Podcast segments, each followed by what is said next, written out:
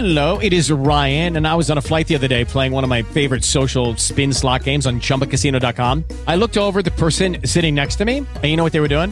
They were also playing Chumba Casino. Coincidence? I think not. Everybody's loving having fun with it. Chumba Casino is home to hundreds of casino style games that you can play for free anytime, anywhere, even at 30,000 feet. So sign up now at chumbacasino.com to claim your free welcome bonus. That's chumbacasino.com and live the Chumba life. No purchase necessary. Group. Void were prohibited by law. See terms and conditions. 18 plus.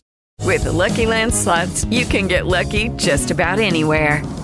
This is your captain speaking. Uh, we've got clear runway and the weather's fine, but we're just going to circle up here a while and uh, get lucky. No, no, nothing like that. It's just these cash prizes add up quick. So I suggest you sit back, keep your tray table upright, and start getting lucky.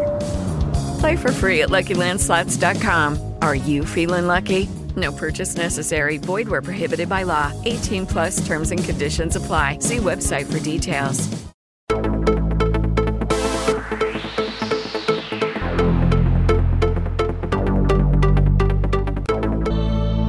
Bienvenidos una vez más a 3 en 1, el suplemento informativo semanal de los portales Runrunes, El Pitazo y tal cual. Durante los próximos minutos ahondaremos en los reportajes más destacados en estos tres medios. Mi nombre es Abraham Moncada y te invito a que te tomes este 3 en 1 informativo. Comenzamos con un reportaje elaborado por la Alianza Rebelde Investiga, formada por Runrunes, El Pitazo y tal cual, que lleva por título Tropa Virtual de Maduro bombardea las redes para desinformar con la firma de las periodistas Saray Coscojuela y Luisa Quintero. De acuerdo al Laboratorio de Investigación Forense Digital del Atlantic Council, Venezuela es el primer país de la región que emplea estrategias de avanzada como bots para posicionar mensajes en las redes sociales. Especialmente en la administración de Nicolás Maduro, la revolución ha empleado Twitter para posicionar sus etiquetas. Así vemos como cada día el chavismo ocupa los puestos de vanguardia entre las tendencias. Un estudio de la Universidad de Oxford revela que Venezuela junto a China, India, Pakistán, Rusia y Arabia Saudita es uno de los países que posee mayor número de cibertropas para generar matrices de opinión. Pero dejemos que sean las propias Saraí Coscojuela y Luisa Quintero quienes nos amplíen los detalles de su trabajo de investigación. El 12 de agosto de 2019, Guaidó y los Reales se hizo tendencia en Venezuela. En apenas 2 horas 50 minutos se registraron 6.352 tweets donde se incluían estas palabras. Cuatro días antes, Venezuela resiste al bloqueo produjo 7.220 27 trinos en menor tiempo. En un reportaje de la ARI, Alianza Rebelde Investiga, se determinó que esto forma parte del trabajo que hace el gobierno de Nicolás Maduro dentro de Twitter para posicionar sus mensajes, unos de apoyo a la revolución y otros de ataque contra el resto de los actores políticos con el objetivo de confundir a la población a través de la difusión de mensajes tergiversados o falsos. En Twitter suele se libra una desigual batalla campal.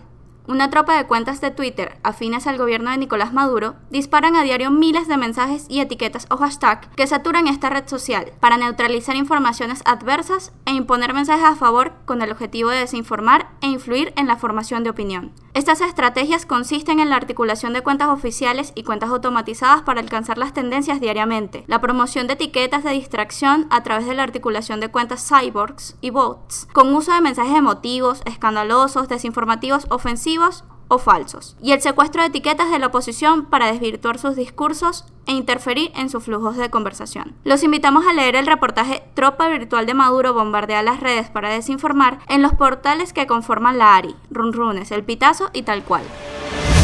Pasamos a El Pitazo, donde nos conseguimos un reportaje de Joana Osorio y Nadesca Noriega que lleva por nombre Los gimnasios de Maduro que no trajeron paz sino negocios. Nada más y nada menos que Alex Saab, el empresario colombiano sancionado por el gobierno de Estados Unidos y acusado de ser testaferro de Maduro, se encuentra a la cabeza de una compañía que ganó un plan para construir gimnasios deportivos. El equipo de El Pitazo logró visitar 50 espacios en 15 estados de Venezuela para percatarse del proyecto deportivo de Maduro que nunca concretó sus objetivos. Se estima que dos empresas, una colombiana y otra panameña, recibieron la bicoca de 420 millones de dólares para construir gimnasios deportivos en 2013. En esta investigación también participaron Conectas y el International Center for Journalists. Escuchemos qué nos tiene que decir Nadesca Noriega al respecto. Dos empresas, la colombiana Consorcio de Estructuras Metálicas Modernas y la panameña Lavincor, recibieron 420 millones de dólares en 2013 para la edificación de 50 gimnasios verticales con la fachada de la bandera de Venezuela en 15 estados del país.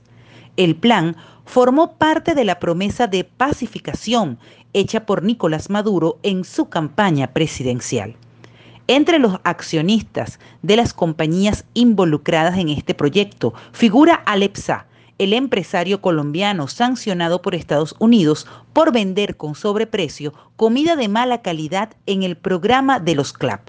Y entre los funcionarios que escogieron a estos proveedores, destaca el también sancionado por el Departamento del Tesoro norteamericano, Walter Gavidia Flores, hijastro de Nicolás Maduro, quien fue presidente de Funda Propatria 2000, ente responsable del proyecto. La investigación nos permitió establecer que el presupuesto de las obras triplicó los precios de referencia para instalaciones prefabricadas, como fueron las usadas para construir los gimnasios.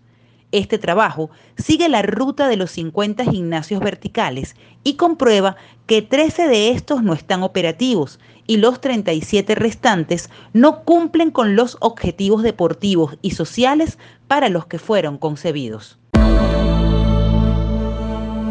Y esto fue todo el 3 en 1 de esta semana. No olvides suscribirte desde tu plataforma de podcast preferida y compártelo a un amigo o conocido para que se mantenga informado. Además, puedes visitar los portales para tener acceso a las noticias y reportajes que hablamos esta semana. Este 3 en 1 llega gracias a la producción de Yanali Fermín y Francisco Zambrano. La edición y montaje por este servidor. Soy Abraham Moncada y hasta el próximo 3 en 1, tu suplemento informativo semanal.